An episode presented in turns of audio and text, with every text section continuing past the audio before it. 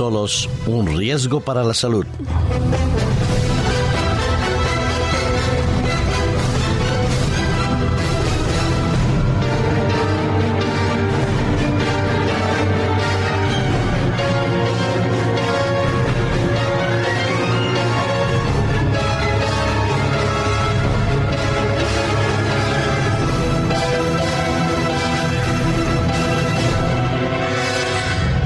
Desde el momento de la creación, cuando Dios creó a Adán y Eva a imagen y semejanza suya, reconocía que había una necesidad imperiosa que él mismo había creado y había puesto en el corazón, en la mente y en la vida de los seres humanos. La soledad no era nunca el propósito de Dios, ni tampoco el deseo ni el anhelo en toda su creación. Lo cierto es que Dios creó al hombre y a la mujer como dos seres absolutamente complementarios, necesarios el uno para el otro. Pero no solo creó el concepto de la, de la compañía en función de la vida de la pareja, del matrimonio, de la familia. Sí, así es.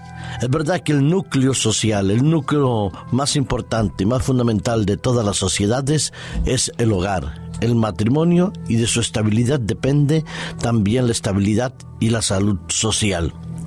La vida en compañía es una vida de realización plena, de complementos en cuanto a las percepciones de la vida, a los sentimientos, a los afectos, a los anhelos y a los proyectos el hombre y la mujer se necesitan mutuamente para completar una visión en su integridad y en su totalidad de todos los aspectos de la vida cotidiana.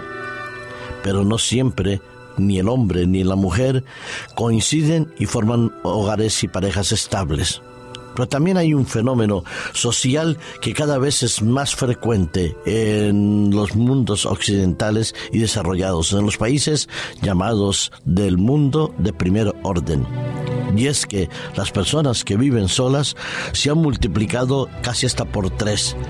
En un estudio que se ha realizado en Finlandia, donde se analizaron 3.500 casos que estaban tomando antidepresivos, constataron un hecho que ya muchos de nosotros venimos anunciando previendo y también luchando para que la situación no sea así. Es que las personas mayores viven en soledad. Desde hace tres décadas se ha multiplicado en los países occidentales y en personas como en Estados Unidos y en el Reino Unido, en Francia, en España, que una de cada tres personas mayores de 55 años están viviendo solas. La edad media en ese estudio es de 44,6 años. Pues bueno, en esta investigación que se llevó a cabo entre los años 2000 y 2008, a los participantes se les preguntaba si vivían solos o acompañados con otras personas. Se les había indagado y cuestionado sobre el apoyo social con que contaban, ambiente laboral, educación, ingresos, condiciones de vivienda, hábitos de consumo y ejercicio físico que practicaban. Teniendo en cuenta todas estas variables, los investigadores descubrieron que la gente que vive sola, teniendo unos parámetros similares en las otras áreas que os he mencionado, habían comprado un 80% más de antidepresivos durante estos años de estudio que aquellas personas que vivían acompañadas. La doctora que en Finlandia, que el Instituto Finlandés de la Salud Ocupacional, la doctora Laura Pulkin Ravak, anunciaba y aseguraba que el riesgo de sufrir reales problemas mentales para la gente que vive sola podía ser inclusive mucho mayor. Es decir, no solo se trata de que tengan este tipo de problemas, ni que los 3.500 estudiados sean los únicos que viven solos, no, no. El problema es que la mayor parte de la población que tiene este tipo de, de problemas y de situaciones son los que menos prestan a que se les haga un seguimiento. Tampoco se ha sido capaz de averiguar cuán comunes serán las depresiones no tratadas. Esto es, solo estamos hablando de depresiones que se han tratado en aquellas, en aquellas personas que viven solas. La gente de edad que vive sola tiene un 80% más probabilidad de sufrir depresión y no todas las depresiones se están siendo tratadas porque la misma soledad los hace ser ajenos a cualquier tipo de intervenciones médicas porque pierden el interés, el deseo y el anhelo de poder eh, encontrar una solución.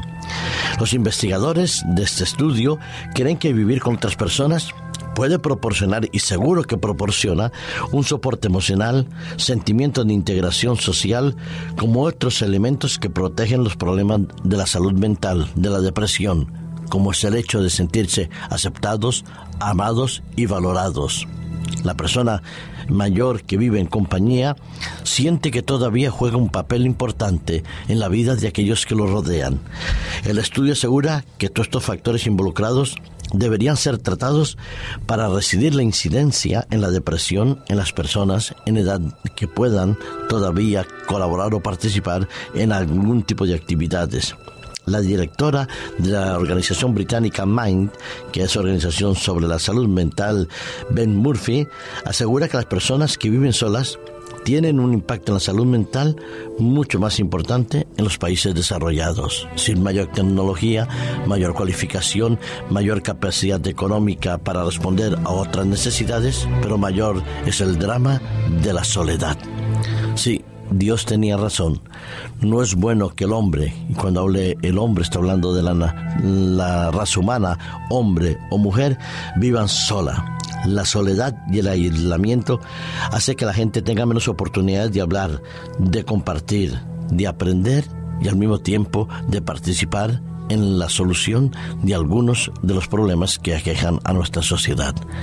La soledad siempre sigue y seguirá haciendo daño en nuestra salud mental no solo, dicen los especialistas como la doctora Murphy, se le deberían dar tratamientos médicos, sino también terapias psicológicas y trabajo en equipo y en grupo que los ayude a vencer esas situaciones de soledad. El hecho de estar en compañía, en, no importa la edad que uno tenga, es fundamental para poder desarrollarnos, integrarnos y tener una mejor salud y mejor estabilidad emocional y también física. La incidencia de la soledad también en otras cardiopatías o en otros problemas relacionados con el sistema inmunológico es evidente y así se ha constatado en otros estudios. Por eso, en una sociedad como la nuestra, tan desarrollada y tan dignificada, vivir en soledad parece ser algo absurdo e ilógico. Pero si se ha ido perdiendo ese contacto con la familia más cercana, ¿no hay acaso alguna otra solución que pueda ser importante y válida para vencer esos sentimientos de soledad? Hay un proverbio que a mí me encanta, hay muchos proverbios que me encantan, Proverbios 17, 17, aman amigo, pero el que me gustaría compartir con vosotros está en el capítulo 18 y en el versículo 24, porque la amistad es uno de los antídotos fundamentales contra la soledad y por ende contra la depresión o trastornos psicoemocionales. Por el hecho de vivir en un apartamento, en un piso o en una casa aislados y solos. Dice el versículo 24, el hombre que tiene amigos ha de mostrarse amigo, y hay amigo más unido que un hermano. Así es. La amistad es uno de los valores fundamentales para nuestra sociedad que hoy en día está tan desvalorizada y tan manipulada. Un amigo, dice, es más unido que un hermano. En otro pasaje, en otro proverbio, dice que un vecino cercano, un amigo cercano, es mucho más valioso que un pariente o con un hermano lejano.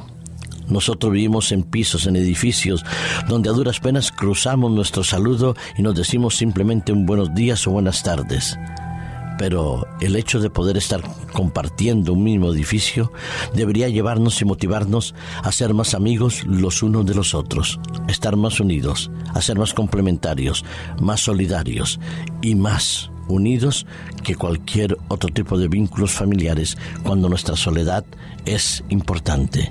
Sí, ayudemos, acompañemos a aquellos que viven solos, visitémoslos, saludémoslos, hablémoslos, interesémonos por ellos, que haciéndolo ellos reciben no solo un beneficio físico, psicológico, sino también nos están aportando a nosotros un antídoto contra la soledad que tarde o temprano puede llegarnos. Sí, es bonito tener amigos y hay que mostrarse amigo con ellos y sobre todo con aquellos que viven solos.